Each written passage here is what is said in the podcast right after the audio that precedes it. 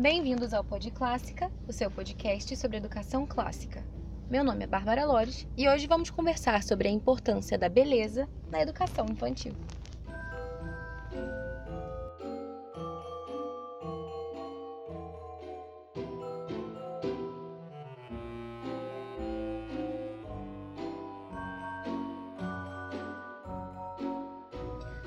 No último episódio, nós estávamos conversando sobre a paideia platônica.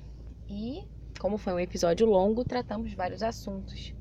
E dentre esses temas que foram levantados, a gente também conversou sobre a questão da beleza. Se você ainda não ouviu o episódio, foi a nossa primeira entrevista e vale muito a pena você escutar lá. Bom, a gente sabe que a beleza é algo que desperta o interesse humano, certo? nós estamos capazes de realmente nos maravilhar é, diante de uma verdadeira obra de arte ou quando a gente tem a oportunidade de ouvir ao vivo uma orquestra, quando a gente se depara diante de um pôr do sol ou um céu estrelado, enfim. E hoje em dia está na moda dizer né, que gosto não se discute, que o que é bonito para mim pode não ser para você e vice-versa. Mas isso não é verdade gosto se discute sim, e a gente vai ver isso aqui hoje.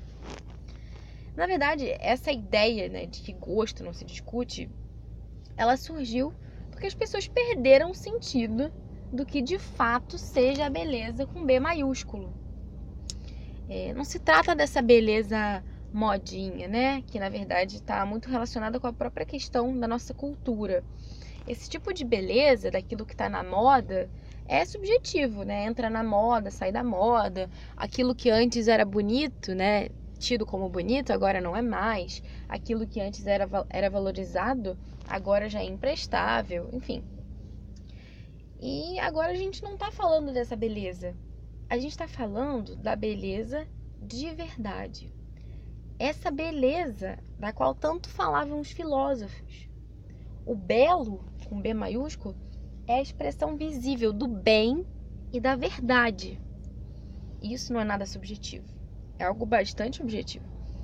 E a força do bem, esse bem com B maiúsculo, como dizia Platão, refugiou-se na natureza do belo. Olha que bonito. E a beleza, na verdade, é algo tão sublime que Deus é o belo por excelência. Santo Agostinho dizia: Tarde te amei, Ó beleza, tão antiga e tão nova. A beleza, então, é um convite à contemplação. E essa beleza, me desculpe, mas se discute sim. Nem tudo é belo, nem tudo convida à contemplação, nem tudo reflete esse bem e essa verdade. Existe uma definição, né, que é bem simples, que foi dada por São Tomás de Aquino, que eu quero trazer para vocês aqui agora, né? Afinal, o que, que é essa tal beleza? São Tomás de Aquino responde: o belo é aquilo que agrada a visão. O belo é aquilo que agrada a visão. Simples, não é? Ok, não é tão simples assim. Afinal, um macaco tem visão também, né? E diante de uma banana, ele pode até ficar bastante feliz, mas isso não significa necessariamente que ele tem uma consciência da beleza, né? Então, quando a gente diz que algo é belo, a gente está emitindo um juízo, certo? E animais irracionais, pelo que me consta, né, como os macacos, não são capazes disso. Só os seres inteligentes podem concluir se algo é ou não belo.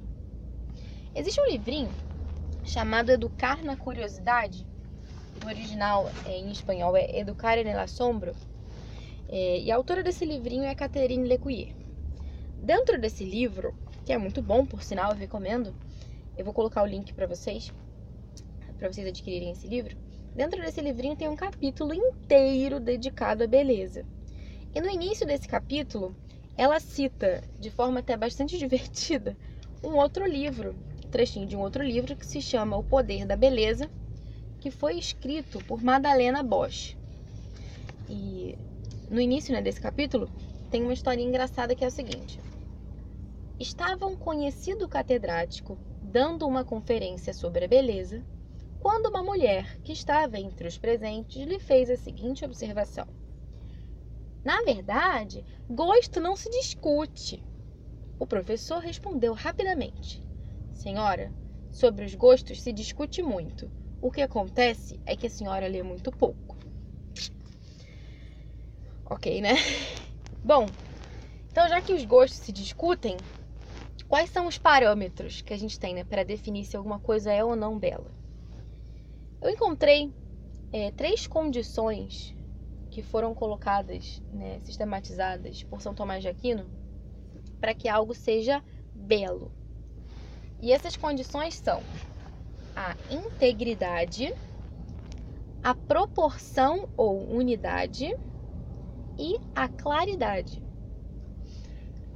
Esse primeiro aspecto, que é a integridade, é bem simples, né? Para que uma coisa seja bela, não deve estar tá faltando nenhum pedaço dela, certo? Nada daquilo que deveria fazer parte dela. Né? Então, um objeto danificado é feio por estar danificado. Um boneco sem olhos, por exemplo, é feio, porque deveria fazer parte desse boneco os olhos. Mas a gente sabe que não basta estar tá inteirinho para ser bonito, não, né? Porque tem muita coisa aí que não está danificada e mesmo assim não é nada bela. Temos então esse segundo aspecto, que é a proporção ou unidade. Sobre isso, é, desde a antiguidade, né, um dos aspectos que mais se enfatiza quando se fala sobre beleza é essa questão da proporção. Né? Você para para observar as, construções gregas, romanas, enfim, é tudo muito proporcional, muito exato, muito ordenado. E a ideia é justamente essa, né? Que as partes que compõem um ser devem estar dispostas nele de forma proporcional harmônica, devem estar no lugar certo, de forma ordenada. E é por isso, por exemplo, que a Peppa Pig é feia. Eu não sei se vocês já viram fotos de bolo da Peppa Pig. É muito difícil fazer um bolo da Peppa Pig. Por que, é difícil fazer um bolo da Peppa Pig? Porque é difícil reproduzir o desenho dessa porquinha. Tamanha é a desproporção e a desorganização dos elementos da carinha dela. Basta você colocar lá no Google bolos da Peppa, se vocês quiserem rir um pouquinho. E o terceiro aspecto é a claridade. Porque não basta que o ser seja íntegro, seja proporcional, é, se ele for incompreensível. A gente não pode contemplar nesse ser beleza alguma. É necessário que as suas cores sejam nítidas, né? que favoreçam o seu entendimento. Então, agora que a gente já viu também esses aspectos da beleza, daquilo que define o ser como belo, vamos entrar então no assunto das crianças, de fato, né? O que é a beleza para as crianças? O belo é aquilo que é bom, aquilo que é verdadeiro. A beleza é a verdade das coisas, é a realidade. Existe um trecho também nesse mesmo livrinho que eu mencionei para vocês, O Educar na Curiosidade, em que ela vai falar sobre essa questão da beleza para as crianças e ela diz o seguinte: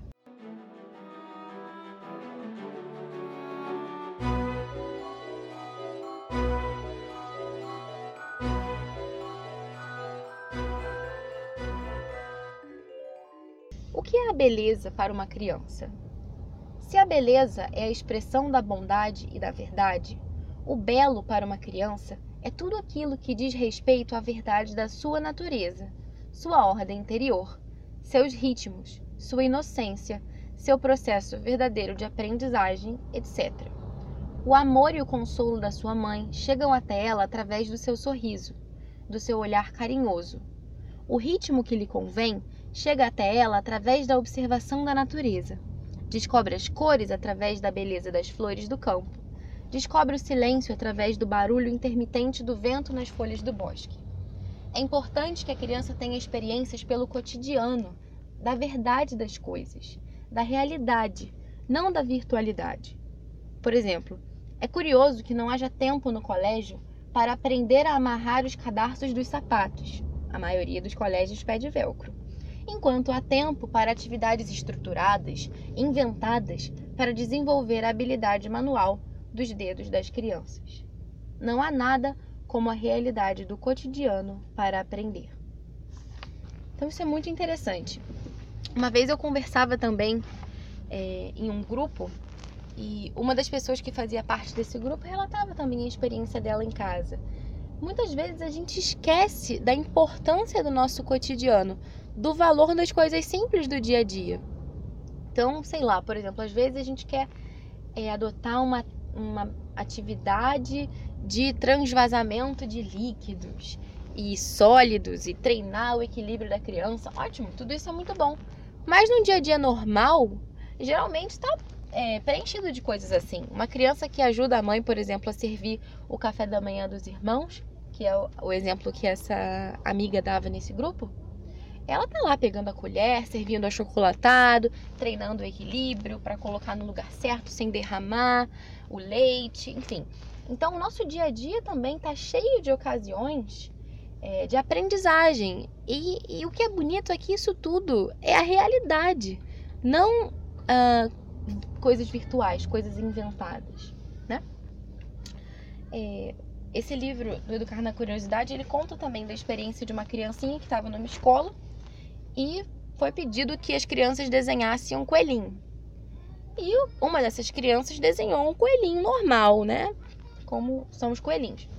Todas as outras tinham desenhado perna longa. E olharam para aquele coelhinho dela e disseram que era feio. Ou seja, né, as pessoas estão esquecendo da realidade e agora o belo, o normal, é só aquilo que é o artificial. É... E tem um outro problema também, né? Agora que a gente já entendeu o que é a beleza e também a importância da beleza da realidade das crianças, é... existem também pessoas que entendem tudo isso, né? Que descobriram a importância da beleza de uma obra de arte, uh, de uma música, enfim, bem executada, uh, enfim, um espetáculo interessante, ou o contato das crianças com a natureza. E nesse afã de dar uma formação fundamentada no belo para os filhos, acabam super estimulando essas crianças com a beleza. E aí você tem a geração Baby Einstein, praticamente, que a gente pega um nenenzinho e deixa ele lá vendo é, horas a fio o videozinho do Baby Einstein, enfim. Porque a gente acha que isso vai fazer com que ele seja uma pessoa né, é, mais é, favorecida, digamos assim, cognitivamente, uma pessoa mais inteligente. E, né, como diz a Catherine Lecoyer nesse livro, não se aprende através das telas, mas sim com a descoberta acompanhada por uma pessoa querida. E mesmo assim, mesmo fora das telas, né? Tudo bem que você entenda que não, eu não vou colocar o videozinho pro meu filho o dia inteiro. Eu acho que o aprendizado é fora da tela. Mas mesmo assim você pode acabar superestimulando seu filho, né? Existem pessoas que ficam insistindo muito para que as crianças aprendam o nome de várias obras de arte. Não que isso seja ruim, mas se a gente faz isso de uma forma descontextualizada, saber o nome, perceber o nome, enfim, ficar observando as imagens sem ali um contexto, não é algo que faça muito sentido, digamos assim, né, para a criança. Eu, particularmente, é, me interesso muito pela metodologia da Charlotte Mason. Eu já falei sobre isso aqui com vocês. E a Charlotte sempre fala muito que a gente tem que introduzir a criança em uma relação com o artista, ajudando essa criança a aprofundar na obra dentro ali das suas capacidades. Então, você pode, por exemplo, apresentar é, uma historinha adequada né, à, à, idade da criança sobre aquele artista, é, apresentar várias obras do mesmo artista para que ela se acostume com o estilo, aquilo que ele costuma geralmente retratar, enfim. E na verdade, como alguns de vocês já devem ter visto, eu estou lançando um e-book agora, no dia 16 de julho. É, o e-book se chama A Hora do Tapete Educação Clássica Infantil em 5 Passos. Nesse e-book eu tenho também um capítulo inteiro sobre a beleza. E nesse capítulo eu ensino para você uma metodologia que eu aprendi através das minhas pesquisas, né? Nada que eu tenha inventado. Uma metodologia simples de apreciação artística para que com pouquinhos minutos por dia você também possa introduzir né, a contemplação do belo no dia a dia do seu filho sem complicações e exageros de nenhum tipo. É, e também vou falar sobre apreciação musical e várias outras coisas. Depois, se vocês tiverem interesse, é, lá na página do Pod Clássica no Facebook e na página do Pod Clássica no Instagram, a gente está fazendo um sorteio. A gente vai sortear cinco e-books lá no Facebook e cinco e-books no Instagram. Depois vocês dão uma olhadinha lá para vocês verem como funcionam as regras, para vocês conseguirem concorrer também, que tá bem legal. É, existe também uma frase que está num livro que se chama A Educação segundo a Filosofia Perene. E esse, essa frase diz o seguinte: As coisas que por primeiro nos acostumamos mais inclinam posteriormente, já que aquilo de que temos costume nos é mais deleitável. Isso é verdade para a questão da beleza, né? Se a gente introduz na rotina dos nossos filhos, mesmo pequenos, né? Porque às vezes as pessoas subestimam a capacidade das crianças, né? Acham, ah, não, a criança pequena não tem que ficar vendo obra de arte, não. Pelo contrário. É... A gente tem que aproveitar esses primeiros anos para tornar a contemplação do belo algo habitual, algo comum, algo que faça parte da rotina das crianças. Talvez isso possa ser um pouco mais difícil para a gente, né? Às vezes a gente pode chegar aí a um museu ou observar uma pintura e não saber muito bem como olhar para aquilo, ou não entender muito bem. Mas isso acontece justamente por isso, porque não é uma coisa que faça parte daquilo que é o comum do nosso dia a dia, daquilo que é o nosso hábito. Mas se a gente conseguir fazer com que isso seja algo normal do dia a dia dos nossos filhos, isso não vai ser tão difícil para eles conforme eles forem crescendo. Isso é verdade também para a prática das virtudes. É, por exemplo, é, eu sou uma pessoa que, nossa, sou bastante desorganizada. E eu percebo que, assim, a minha casa também. É... A minha mãe acho que lutava também com isso, né? Pra a questão da, da ordem, né? Nunca foi algo muito fácil. E eu percebo que isso também me influencia de alguma forma, né? Como eu sempre cresci em meio, digamos assim, a um ambiente um pouco desorganizado, digamos assim, um pouco ou muito desorganizado, é, isso é mais difícil para mim, agora adulta, quebrar, digamos assim, esse ciclo e ser mais ordenada. Assim como, por exemplo, para minha mãe também foi difícil, porque possivelmente ela também conviveu com algum ambiente que não era tão organizado. Então, sempre que a gente precisa quebrar um hábito, é mais difícil. Então, por isso que a gente precisa se esforçar para que a contemplação do belo não seja tão custoso para os nossos filhos, né? Que a gente saiba criar um ambiente que favoreça a contemplação do belo. Não que isso seja algo externo a eles, né? Porque as crianças elas têm uma predisposição ao bem. O bem inclina, né? O belo é atrativo para as crianças. É, não é algo externo que a gente está jogando ali dentro da cabecinha delas. Não, isso atrai as crianças. Mas a gente precisa criar um ambiente que favoreça isso e que torne isso algo comum, uma coisa normal ali do dia a dia. Então é para isso que eu tô falando aqui para vocês sobre a gente refletir sobre a importância da beleza na educação infantil. Porque se a gente se dá conta de que é importante, a gente vai colocar os meios para chegar também nesse objetivo. Você ouviu o Pod Clássica, primeira temporada, episódio 6.